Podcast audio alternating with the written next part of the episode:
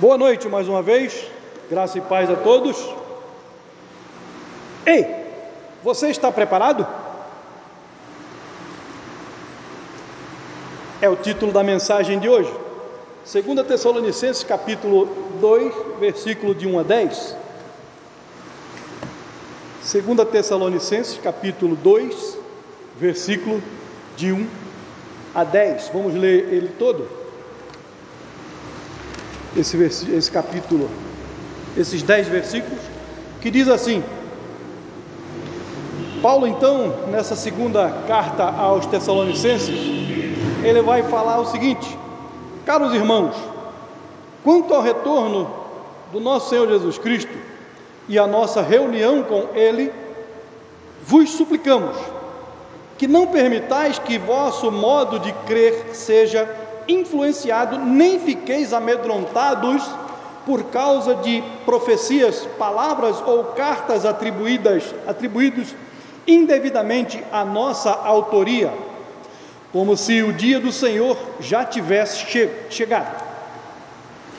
Não vos deixeis enganar de forma alguma por ninguém, porquanto antes daquele dia virá a apostasia e então será revelado o homem da iniquidade, o filho da perdição, aquele que se opõe e se exalta acima de tudo o que se chama Deus, ou é objeto de adoração, a ponto de se assentar no santuário de Deus, apresentando-se como Deus. Não vos lembrais, não vos lembrais de que eu, costumava compartilhar convosco acerca des, desses acontecimentos?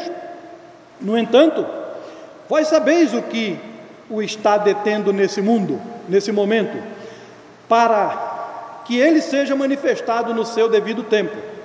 Na realidade, o mistério da iniquidade já está em ação, estando tão somente, restando tão somente que seja afastado aquele que agora o detém.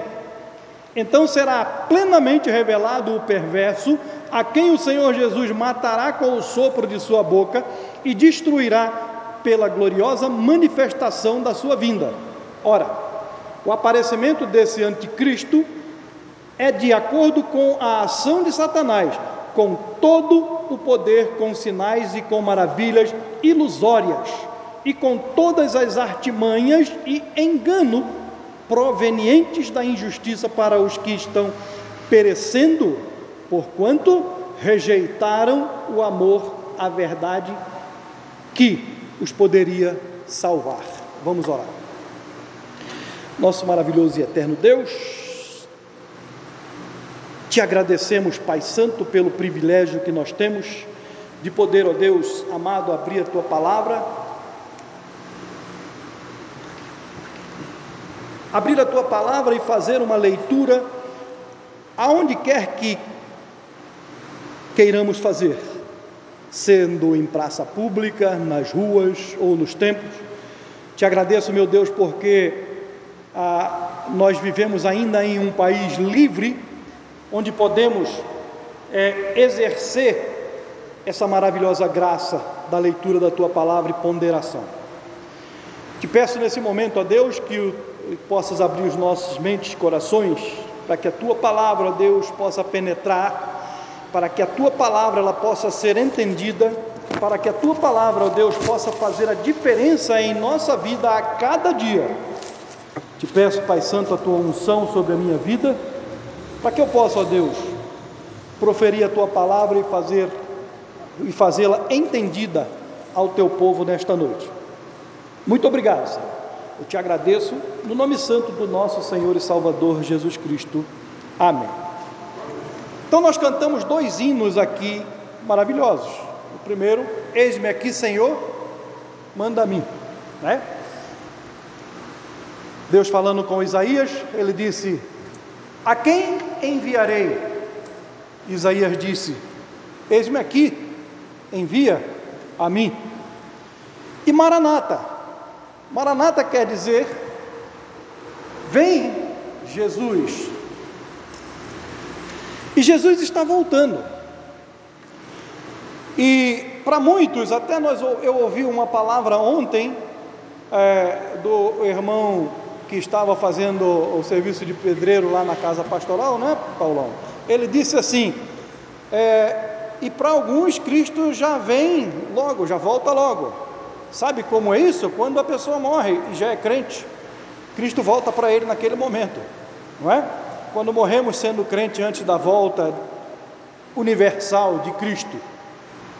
Mas é algo interessante, algo bastante interessante, não é? Maranata, ó vem, Senhor Jesus, ele está voltando. Então, dentro do texto que nós lemos aqui, a, a igreja em Tessalônica ela foi é, fundada pelo apóstolo Paulo pela ocasião da sua segunda viagem missionária, juntamente com os seus companheiros de ministério, aqueles que o acompanhavam e fundando igrejas, Silas e o jovem Timóteo. E essa cidade, essa cidade tessalônica, era uma cidade portuária onde se é, passavam pessoas de todas as partes do antigo mundo, viajantes e trabalhadores portuários de diversas nacionalidades. Tá? Era tipo assim um, um, um, um porto de Santos, para quem conhece Santos, e tipo assim um porto do Rio de Janeiro, para quem conhece a Praça Mauá no Rio de Janeiro. Não é, Paulo? Aonde, aonde são atracados os navios e ali descem marinheiros, marujos de todas as partes do, do mundo, onde vão carregar seus navios com, com grãos, com o que for. Mas a cidade de Tessalônica era assim, uma cidade portuária, onde se passavam muitas pessoas, viajantes de todas as nacionalidades. Tessalônica era uma, uma é, era situada na região da Macedônia, ela ficava ali próximo à Macedônia, sendo ali o segundo lugar da Europa em que o Evangelho foi anunciado. Ó, oh, o segundo lugar da Europa, onde o Evangelho foi anunciado. E anunciado por quem? Anunciado pelo apóstolo Paulo. Paulo, ele foi ali viajando na sua segunda viagem ali, e passou pela Macedônia e foi em, em Tessalônica e fundou a igreja ali em Tessalônica, né? Então, o segundo lugar da Europa onde o Evangelho foi anunciado, onde o Evangelho foi pregado. E essa segunda carta que Paulo é, enviou, os enviou, foi visando tratar de um problema que havia surgido entre os irmãos ali em Tessalônica, por ser uma cidade assim muito, é, de, com muito trânsito de pessoas, estava sendo bombardeada, estava sendo é, jogadas muitas informações, muitas doutrinas e ensinamentos vindos de todas as partes que deixou Paulo preocupado. Paulo ficou preocupado com aqueles ensinamentos, com aquelas coisas, daquelas pessoas que estavam vindo de muitas partes trazendo ensinos, ensinamentos diferentes, pensamentos diferentes. Então Paulo ficou preocupado com aquilo. Eles estavam recebendo informações errôneas quanto à segunda volta de Cristo estavam recebendo informações erradas. E por esse motivo, então, Paulo os enviou esta segunda carta para esclarecer de uma vez por todas as suas dúvidas. Agora, uma curiosidade: essa segunda carta, na verdade, é a terceira carta que Paulo envia a essa igreja. Uma, ela foi perdida, uma foi extraviada. Então, Paulo mandou essa segunda carta novamente, e essa segunda carta foi esclarecendo, esclarecendo aquilo que eles precisavam que fosse esclarecido. Tá? Então, a primeira parte da mensagem diz assim: o que Paulo ensinou quanto à volta de Jesus? Bom, na maior parte, na maior parte destas informações, nós sabemos que é, Paulo tem trazido bastante informações e conhecimentos sobre a segunda volta de Cristo, sobre a segunda volta do Senhor Jesus Cristo. Então, o versículo 1 e o versículo 2 ele fala assim: Caros irmãos, quanto ao retorno de nosso Senhor Jesus Cristo e a nossa reunião com Ele, vos suplicamos que não vos permitais que vosso modo de crer seja influenciado, nem fiqueis nem fiqueis amedrontados por causa de profecias, palavras ou carta atribuída atribuídos indevidamente à nossa autoria, como se o dia do Senhor já tivesse chegado. Então isso quer dizer que Paulo já havia conversado com os crentes em Tessalônica a esse respeito, é? Eles já tinham um conhecimento a esse respeito do que do, da volta do Senhor Jesus Cristo. Só que eles estavam sendo minados, eles estavam sendo bombardeados com outras informações, informações que diziam até que Cristo já tinha vindo. E Paulo, então, preocupado, manda essa segunda carta e esclarecendo para eles isso, né? Então, o, glorioso retorno de Cristo é o tema central dessa carta. Paulo ele resume aqui parte dos seus ensinos orais e orientações expressas na primeira carta aos Tessalonicenses. Paulo já havia instruído eles de alguma outra forma na primeira carta e eles haviam permanecido é, com aquela dúvida depois que chegou mais pessoas, depois que pessoas vieram de outros pontos de, de, do, do, do mundo, trazendo diversas outras informações. A igreja em Tessalônica então estava sendo minada com falsos ensinamentos a respeito da volta de Jesus Cristo. Então eram muitos boatos, muitos boatos eram levantados a respeito desse evento futuro. E pessoas haviam inserido no seio da igreja a ideia de que o Senhor Jesus já havia voltado, já teria vindo pela segunda vez. Ora, que é isso? Como assim? Se o Senhor Jesus já veio pela segunda vez e eu ainda estou aqui, então alguma coisa está errada. Eles pensaram, né? Pensaram assim, no que os deixaram extremamente confusos e até desesperados. Quem não ficaria, né? Se eu chegasse aqui e falasse para vocês: olha, Jesus já voltou, viu? Jesus já voltou, já recolheu a igreja e. Pô, mas nós estamos aqui ainda? Inclusive o senhor, pastor? Então alguma coisa está errada. Não é? Alguma coisa está errada aí. Tá certo? Então, assim como em nossos dias, muitos cristos já se levantaram com esse propósito, né, com a finalidade de enganar o povo. Vocês já ouviram falar? Muito bem que outros cristos se levantaram. É, inclusive, saiu uma reportagem há um tempo atrás de um, um, um, um cidadão que se chama Cristo e tem é, um, grande sítio, uma fazenda, onde ele reúne as pessoas ali e ali ele mantém aquele, aquelas pessoas ali como rebanho dele.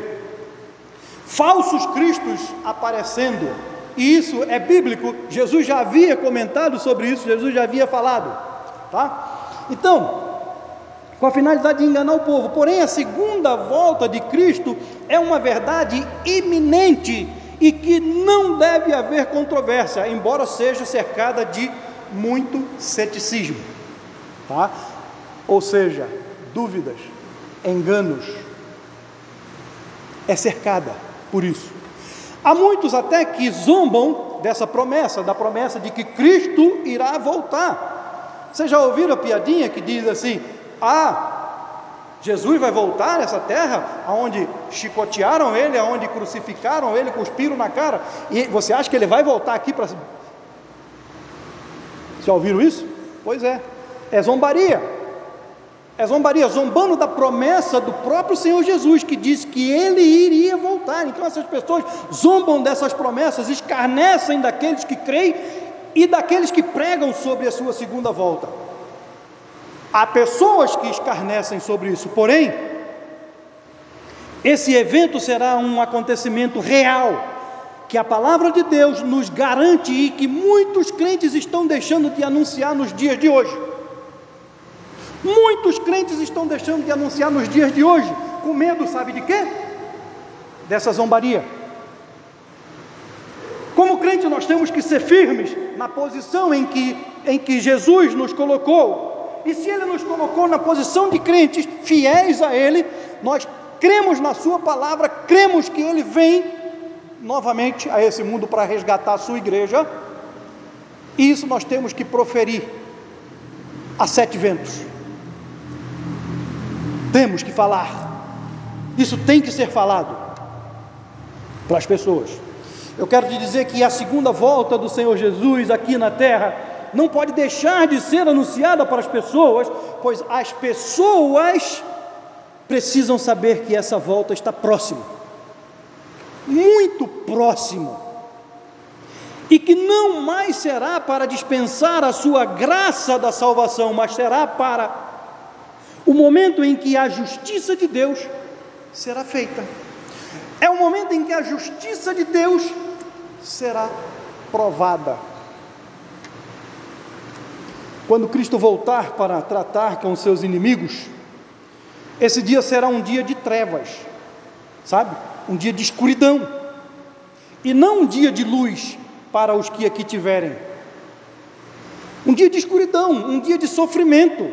Será o dia da ira do cordeiro. O dia da ira do cordeiro.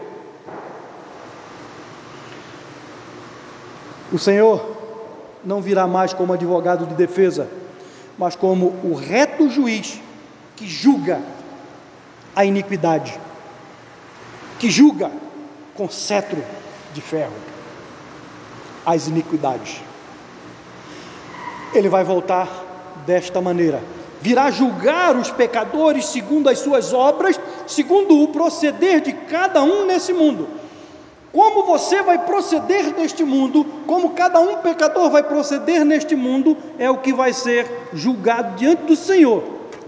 No entanto, os crentes de Tessalônica estavam ficando extremamente agitados, extremamente preocupados com os falsos ensinos e os boatos que estavam correndo ali na cidade e até mesmo por epístolas, ou seja, algumas comunicações escritas como se fossem da parte de Paulo.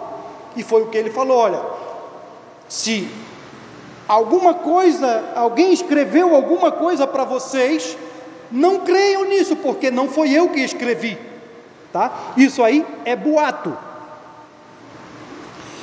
Porém, sem nenhum fundamento esses boatos, obra de engano. Então muitos deles estavam pensando até que já ah, estariam vivenciando o dia do Senhor. Gente, o dia do Senhor é um, vai ser um dia terrível.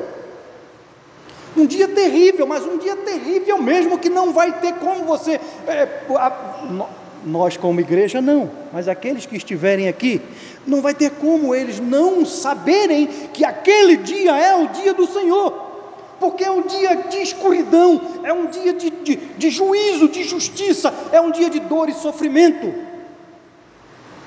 Não tem como alguém não saber que aquele dia é o dia do Senhor. Mas ao que parece, algumas pessoas em Tessalônica de fato se deixaram enganar.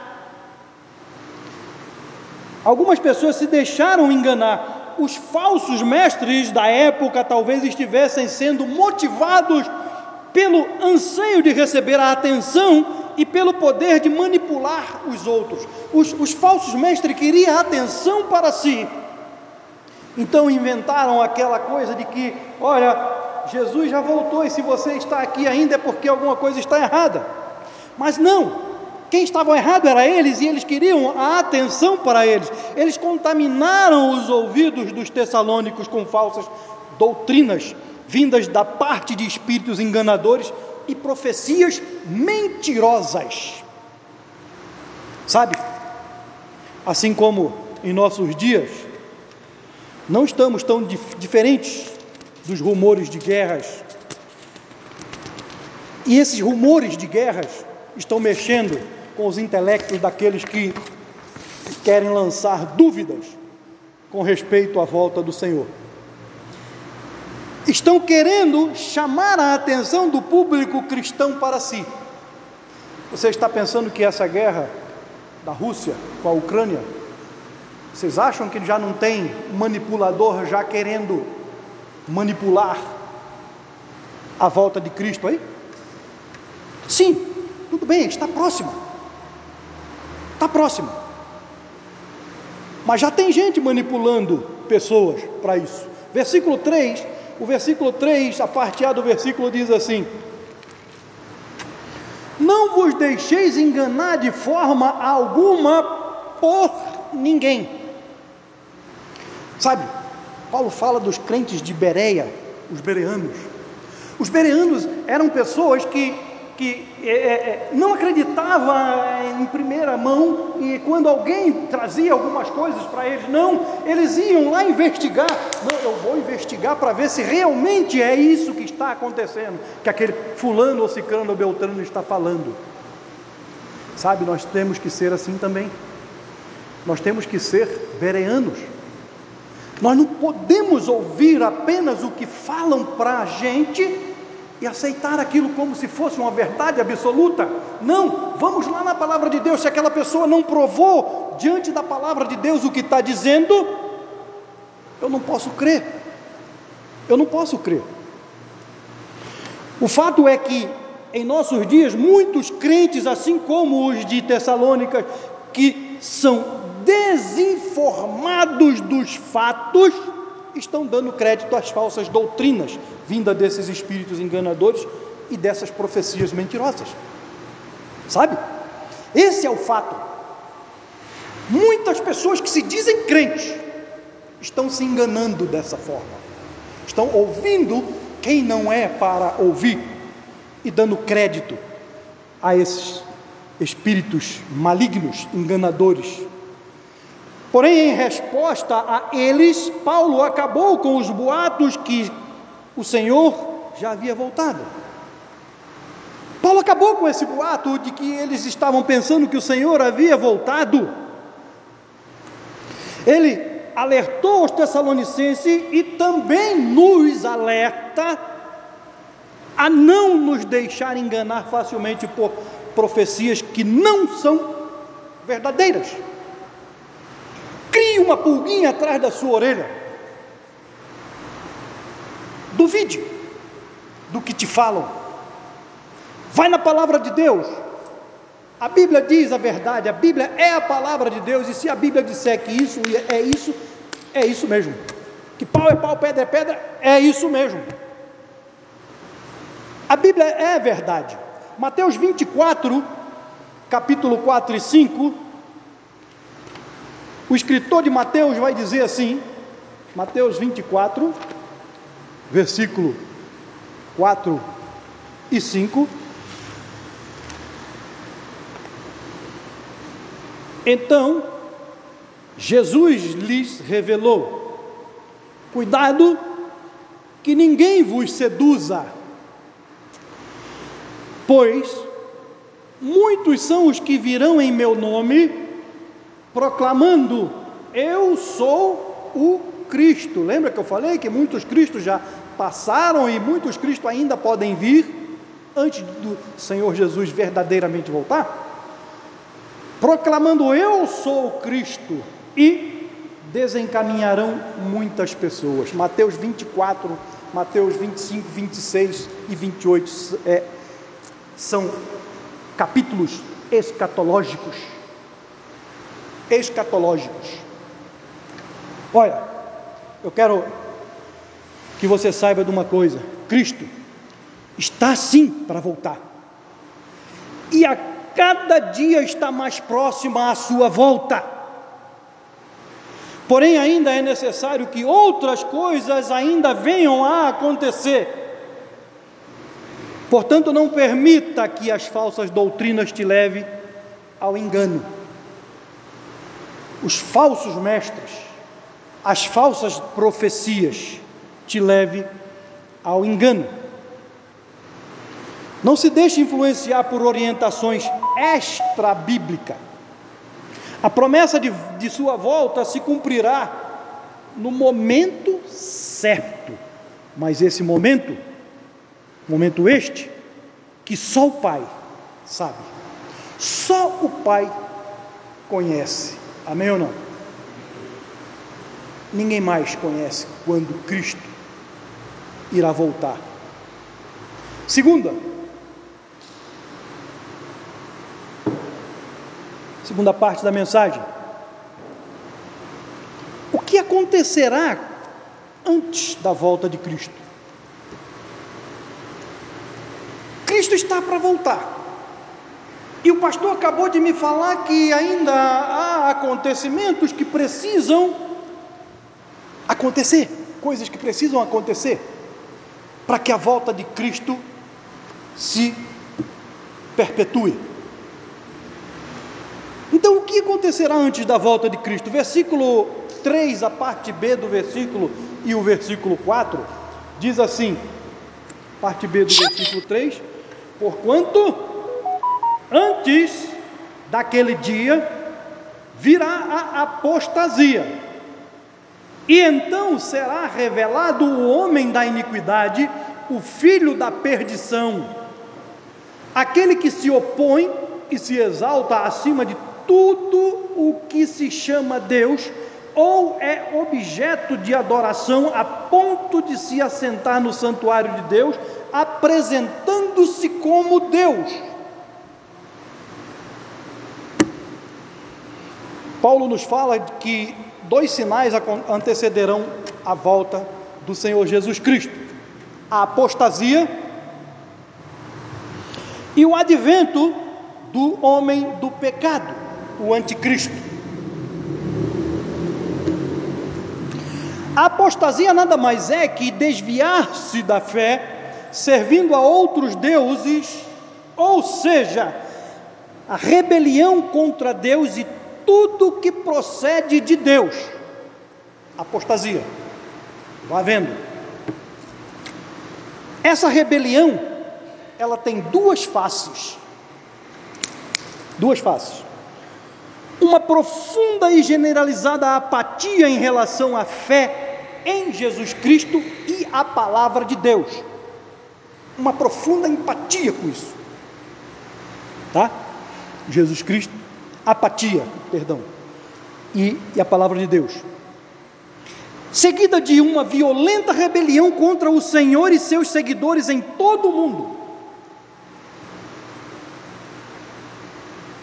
Já aconteceu? Não, né? É o que vai acontecer para Cristo, para que Cristo volte. É o que vai acontecer. Mas quem é o homem iníquo, o filho da perdição? Em virtude de, das informações limitadas, tem havido muita especulação a respeito desse homem. Muita especulação a respeito desse homem. Os seus atos assemelham-se a alguns atos que já aconteceram e que Jesus já mencionou em seu evangelho, como por exemplo, lá em Mateus capítulo 24, versículo 15. Vamos lá em Mateus ver o que, é, o escritor de Mateus capítulo 24, versículo 15, ele falou: Olha só, e assim, veja se isso já aconteceu, hein? Se aconteceu, você corrige o pastor. E assim, quando virdes a profanação horrível da qual falou o profeta Daniel, no lugar santo, aí diz: ao ler o profeta, entendereis isso. Vamos lá agora no profeta Daniel, Daniel capítulo 9, versículo 27. Tem que provar, né? Tem que provar o que estou falando, para você não ter dúvida. Daniel capítulo 9, versículo 27. Profecia de Daniel, septuagésima semana de Daniel, tribulação, tá? Leia e entenda. Essa semana ainda não aconteceu. Esse governante, pois, com sagacidade, firmará com muitos um pacto que durará uma semana. Quando você vê uma semana no livro de Daniel, quer dizer sete anos. Uma semana tem quantos dias? Hã? Sete dias, né? Sete anos. Ele vai dizer, ó. Mas na metade da semana ele ordenará o fim do sacrifício e das ofertas de manjares. Metade da semana, três anos e meio. Quantos anos de tribulação? Sete. Quantos anos vamos passar vivendo bem governado por esse governante? Três e meio. No final dos três e meio, ele faz isso, mas na metade da semana ele ordenará o fim do sacrifício e das ofertas de manjares, e em uma das principais elas, alas do templo será colocado um sacrifício terrível, a grande abominação, até a consumação, o fim que já está decretado para alcançar e exterminar o assolador. E exterminar o assolador.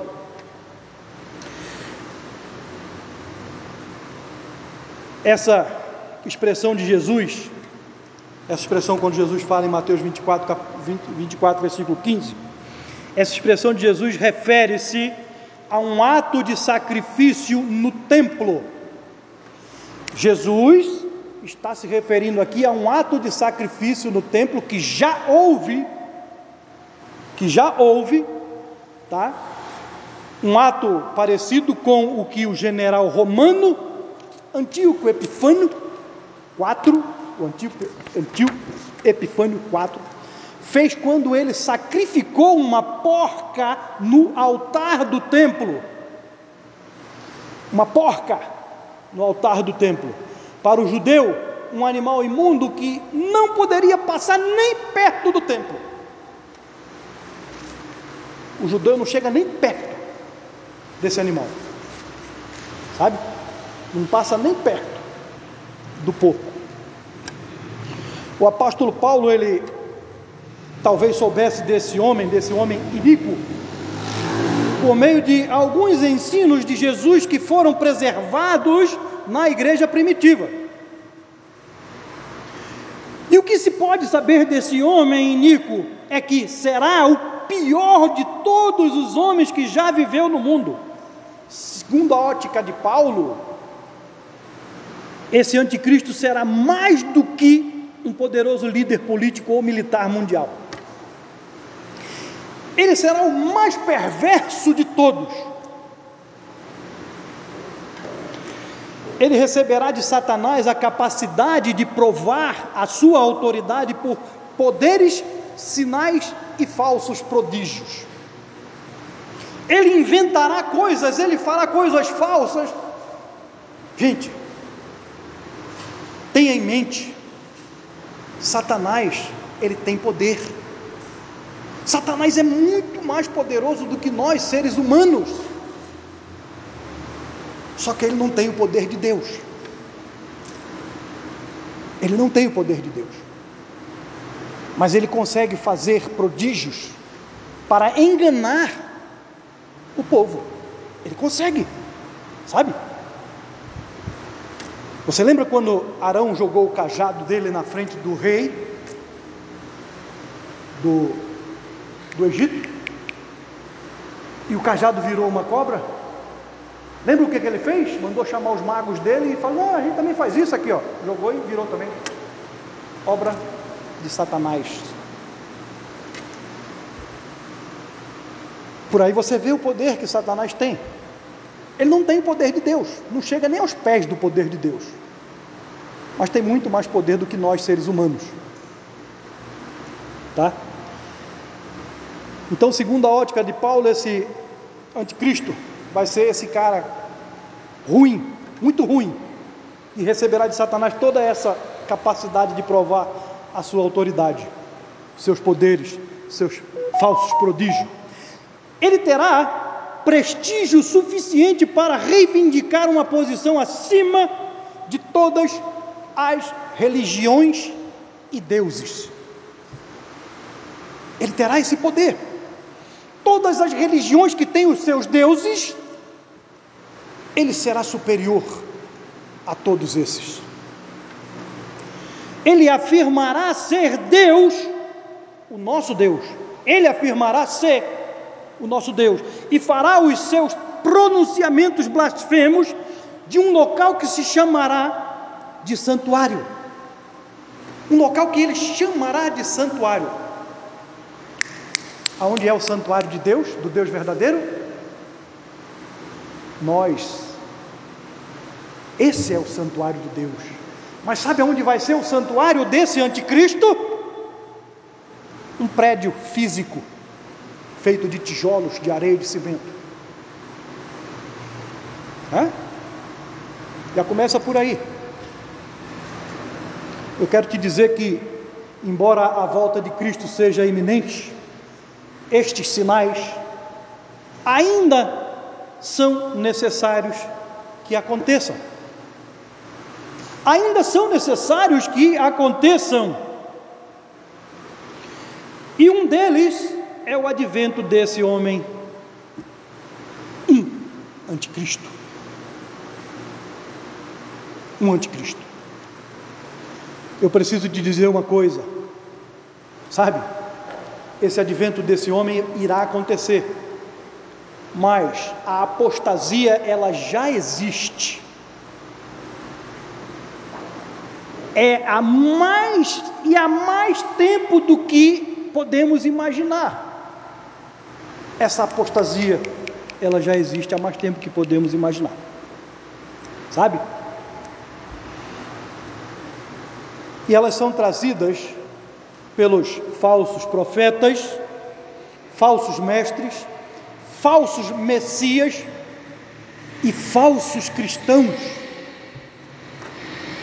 Falsos cristãos.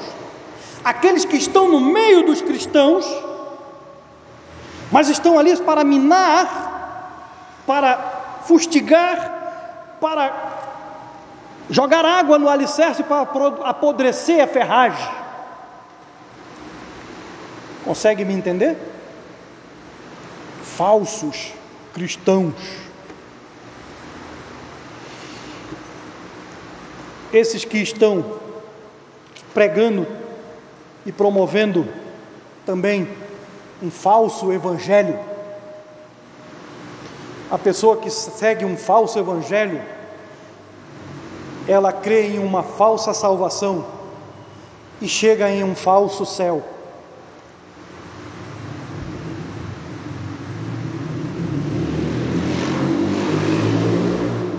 Eles mostram-nos com isso que a cada dia estamos mais próximos da volta do Senhor Jesus Cristo. Nós cristãos verdadeiros, olhando para esses falsos, nós temos essa ideia de que a cada dia a volta do Senhor está mais próxima, porque a cada dia vem aumentando o número de falsos profetas, falsos messias e falsos cristãos.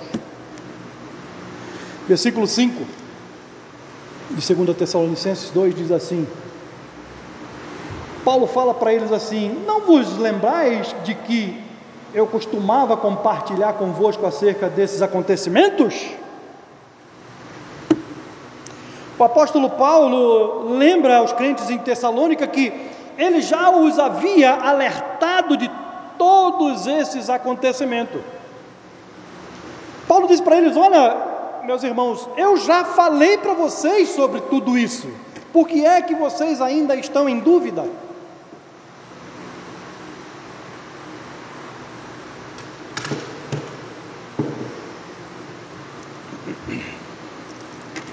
Só que para os que deram ouvido ao que ele disse, isso não era nenhuma novidade. Não era nenhuma novidade.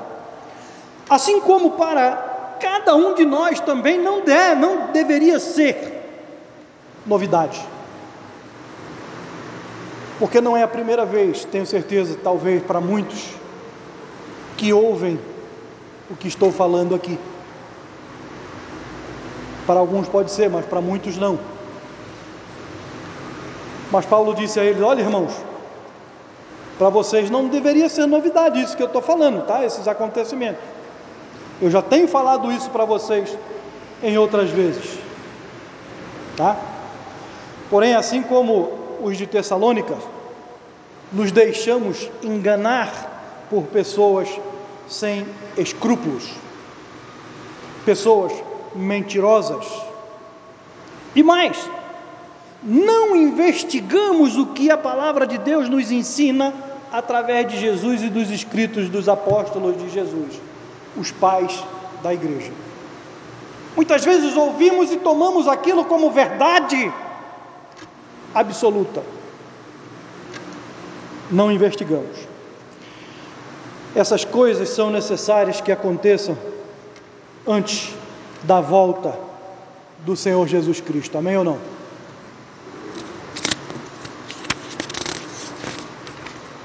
Terceiro,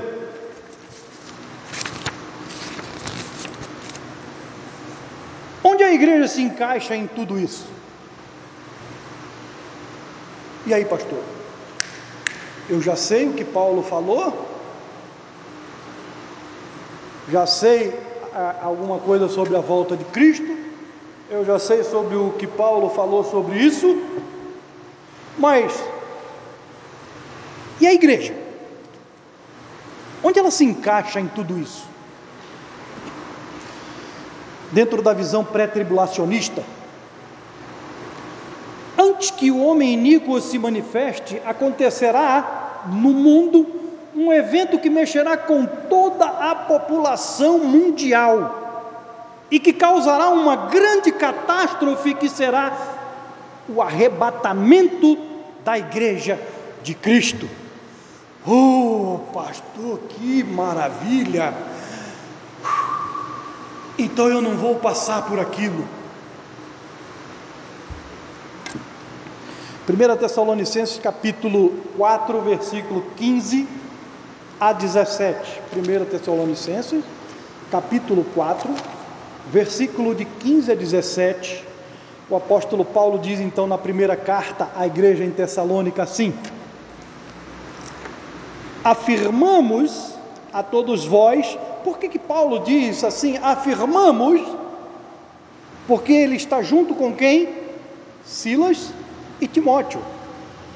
Então está os três fazendo a obra de Deus e ali junto escrevendo aquela carta aos Tessalonicenses e ele diz: afirmamos a todos vós pela palavra do Senhor que nós, os que estivermos vivos, quando se der o retorno do Senhor, certamente não precederemos os que dormem nele, ou seja, os que já morreram no Senhor Jesus.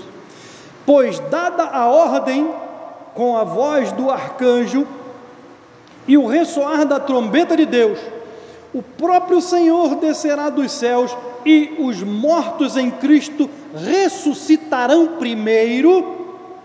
Logo em seguida, nós, os que estivermos vivos sobre a terra, seremos arrebatados com eles nas nuvens para o encontro com o Senhor nos ares. E assim estaremos com Cristo para sempre. Sabe? Esse evento vai ser assim, ó, rápido, uma coisa muito rápida. Não pensa que você vai olhar assim, olha a sepultura se abrindo, olha o defunto levantando ali, olha quantas pessoas no, no cemitério que estão levantando. Não, não pense que vai ser assim. Não vai dar tempo de você enxergar isso. Não vai. Tá? Vai ser assim, ó. Algo que vai acontecer em segundos. No piscar de olhos, os mortos ressuscitam e, junto com os que estão vivos, subirão aos céus. Paulo nos ensina que os crentes que morreram antes dessa segunda vinda de Cristo, de maneira alguma serão prejudicados, pois eles serão ressurretos antes que os crentes que ainda estiverem vivos sejam levados para estar com Cristo. Tá? E o versículo 17 ele diz assim: ah, Logo em seguida, nós, os que estivermos vivos sobre a terra, seremos arrebatados com eles nas nu entre nuvens. Olha, Jesus, na segunda volta dele, ele não vai pisar nesta terra, ele vai estar em nuvens, aguardando a sua igreja chegar. E ele vai dizer assim para a igreja: Ó, oh, fica aqui, tá? Eu vou lá embaixo resolver, daqui a pouco eu volto para pegar vocês. Não. Ele vai dizer assim: venham benditos de meu Pai, vamos para a morada. Ele vai nos levar até a morada. Depois ele vem e resolve o que tem que resolver na terra. Mas a igreja vai ser arrebatada e levada por Jesus para a morada santa. E é o que nós mais ansiamos. É o que nós mais ansiamos agora. O arrebatamento se refere à igreja sendo levada repentinamente para estar com Cristo. E isso acontecerá no início do período dos sete anos de tribulação.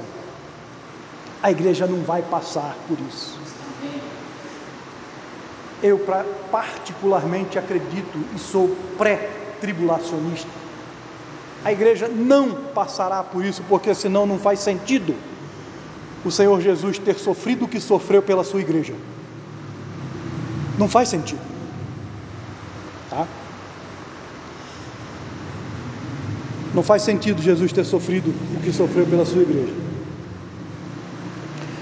Há muitas especulações a respeito desse encontro com Cristo nas nuvens. Também. Há muitas especulações. Tá? Alguns se perguntam se literal ou se figurativo esse encontro com Jesus em nuvens. Mas não devemos nos preocupar com isso, pois o que importa é que nós iremos nos reunir ao Senhor na sua volta. Isso é o que é importante. Não interessa se é literal ou figurativo, se vamos encontrar com Jesus em nuvem, mas a palavra de Deus diz que nós vamos encontrar com Jesus aonde? Nas nuvens. E se a palavra de Deus diz, eu creio. Eu creio. Eu não vou seguir nenhuma especulação. Eu creio nisso. Vou me encontrar com Jesus nas nuvens. Agora você pode imaginar o que acontecerá no mundo quando esse maravilhoso evento acontecer? O mundo virará um grande amontoado de sucatas, pois tragédias acontecerão ao mesmo tempo. Veículos terrestres irão bater, amassar, cair do viaduto, se arrebentar, desgovernados, aviões caindo, o caos formado no mundo, pessoas que desapareceram sem deixar pistas e corpos advindo do caos por todo lado.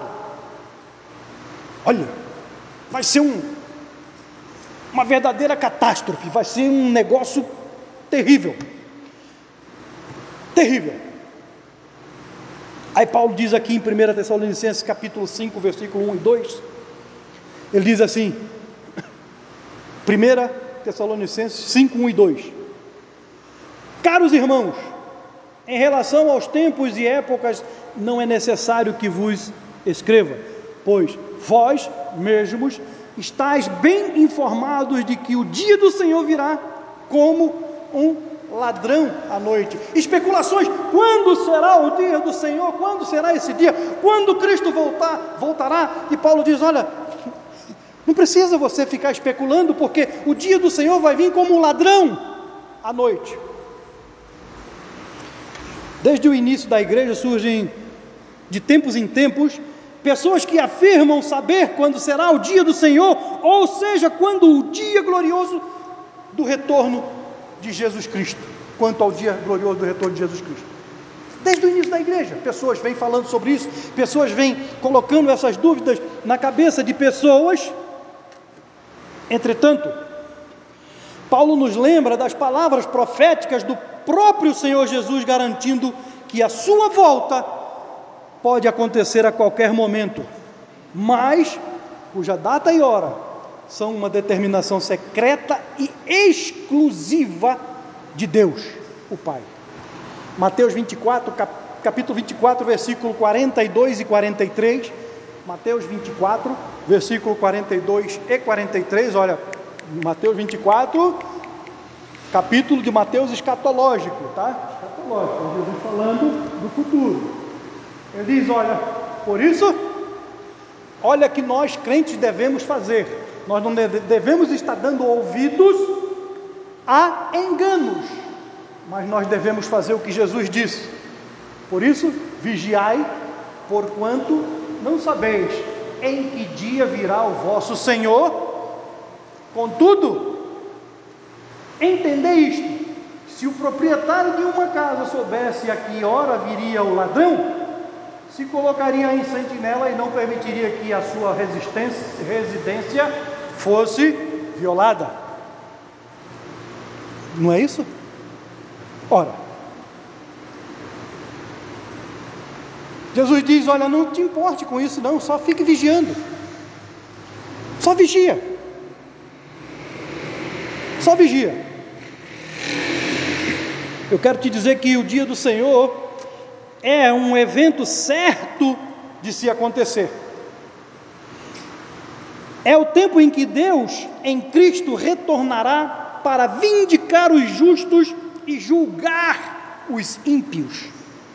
O dia do Senhor também será um tempo de salvação. Ué, pastor, mas também vai ter salvo no dia do Senhor? Na tribulação? Vai, vai sim. O dia do Senhor também será um dia de salvação, quanto de julgamento e destruição. Apocalipse capítulo 11, versículo 3. Apocalipse capítulo 11, versículo 3. Concederei poder. Ó, veja bem, isso é Jesus falando, tá?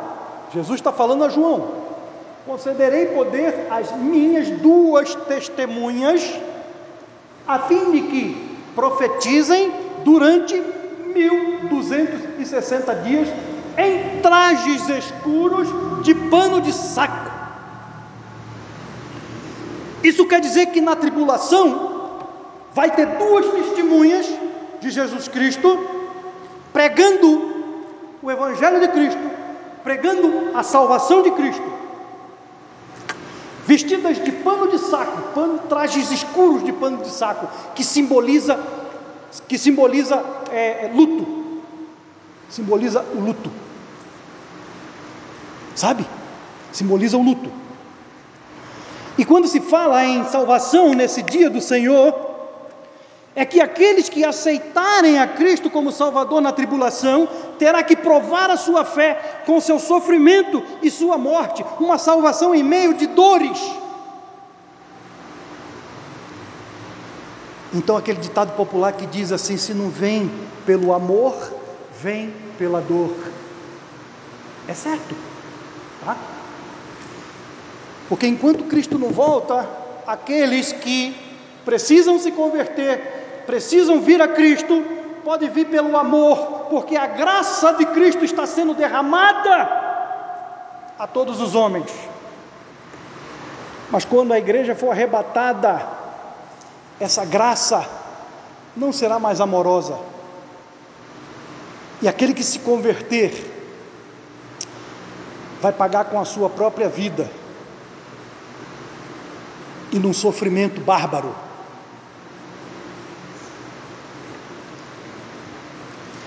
Para encerrar, eu quero te dizer que o anticristo ele já está preparando o mundo para a sua manifestação pessoal.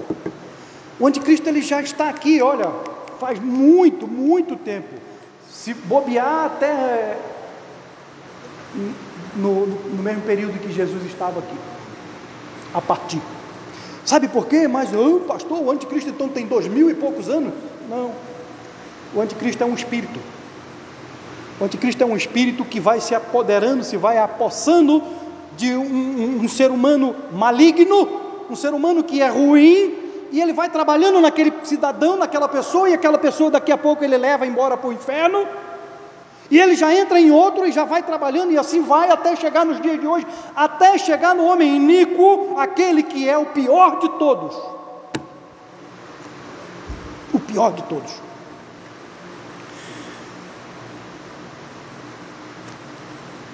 Ah, o versículo 6 diz assim, é, 2 Tessalonicenses 2, 6. Vamos voltar lá. No entanto, vós sabeis o que o está detendo nesse momento, para que ele seja manifestado no seu devido tempo. Nós sabemos o que está detendo o anticristo neste momento. Esse versículo nos mostra o porquê ele ainda não se manifestou completamente. Porque o que está segurando a sua manifestação aqui é o Espírito Santo junto com a igreja. É o Espírito Santo que habita na igreja. É isso que está segurando a manifestação desse monstro nesse mundo. A verdade é que ele já opera nesse mundo. E ele não é um, um partido político, ele não é uma instituição, mas é um homem sem lei, uma espécie de encarnação de Satanás que agirá na força do seu poder. Agirá na força do poder de Satanás. E ele se manifestará quando o caos estiver instalado no mundo, quando o mundo se achar sem saída, aí ele surgirá. Quando a igreja sair do mundo, quando os crentes forem arrebatados, o caos tomará conta do mundo, se instalará no mundo. E esse homem ele vai levantar e vai dizer: Opa, deixa comigo que eu resolvo. Versículo 9 diz assim: Ora, o aparecimento desse anticristo é de acordo com a ação de Satanás com todo o poder, com sinais e com maravilhas ilusórias. Maravilhas ilusórias. A Bíblia nos diz que Jesus ele virá e os sinais estão mostrando, e quando ele vier nessa terra novamente, não será mais como um advogado, aquele que vai advogar junto ao Pai por cada um de nós. Não será mais assim, um advogado de defesa, mas como um juiz, um justo juiz, e quando essa volta a acontecer, não queira estar aqui. Não queira estar aqui. Jesus veio a primeira vez, pregou sobre o reino de Deus, ascendeu aos céus, deixando a sua igreja para continuar a sua obra. Mandou o Espírito Santo, consolador, para convencer os pecadores de seus maus caminhos. E hoje, o que antecede a volta de Cristo, sabe o que é? É a oportunidade de o pecador chegar ao arrependimento. É por isso que Cristo está tardando a sua volta. Porque Ele quer dar oportunidade ao pecador de chegar ao arrependimento. Sabe? Onde a igreja se encaixa nisso tudo? no céu. No céu. É onde a igreja se encaixa nisso tudo. E hoje o pecador ele tem a oportunidade de se encaixar na igreja de Cristo através do arrependimento. Ei, você está preparado? Se não está, essa é a hora de se preparar para a volta de Cristo. Amém? Vamos orar. Vai cantar um hino né? depois? Vai? Tá bom. Vamos orar. Baixa suas cabeças, todo mundo, cabeça baixa. Eu vou orar agora nesse momento, mas eu vou perguntar para você assim, pastor, eu estou sabendo agora dessas, de todas essas, essas coisas que vão acontecer, eu não sabia. Mas eu sou salvo, sim, mas ainda preciso me preparar mais para a volta do Senhor Jesus Cristo. Mas eu, eu creio que sou salvo. E, e dentro dessa preparação eu preciso que o Senhor ore por mim, para que eu possa me fortalecer cada dia mais. Alguém quer que eu ore?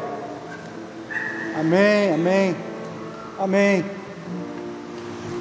Nosso maravilhoso e eterno Deus, Pai Santo e Celeste, nós te agradecemos pelo privilégio de ouvir a tua palavra. Obrigado, Deus amado, porque a tua palavra ela não volta vazia. Obrigado, Senhor, porque o Senhor tem mostrado ao teu povo, mostrado, ó Deus, a, a, a necessidade de se preparar para a volta do Senhor Jesus. E hoje o teu povo está pedindo, suplicando e clamando ao Senhor neste momento que prepare os nossos corações para que a volta do Senhor Jesus seja uma volta gloriosa, grandiosa e maravilhosa diante do seu povo, diante da sua igreja. Deus amado, é bom, muito bom ter o Senhor como nosso Salvador. e saber que um dia nós estaremos junto de Ti, no Seu trono, te servindo, glorificando o Seu santo nome, te louvando. Obrigado, meu Deus, que possamos, junto com todos os santos, estarmos aí, engrandecendo o Teu santo nome. Obrigado por tudo, te agradecemos. Em o nome santo do nosso Senhor e Salvador Jesus Cristo. Amém. Vamos nos pôr de pé e vamos cantar um hino?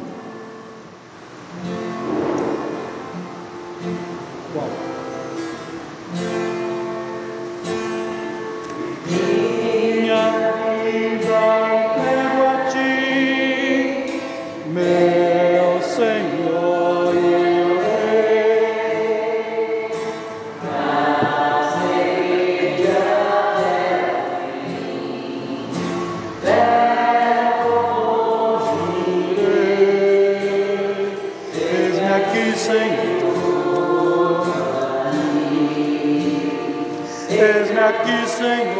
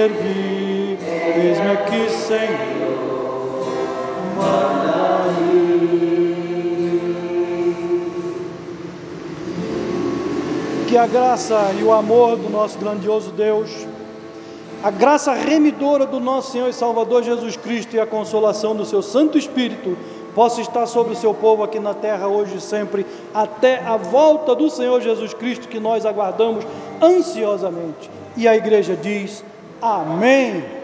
Poder sentar, depois de uma oração silenciosa, estamos despedidos.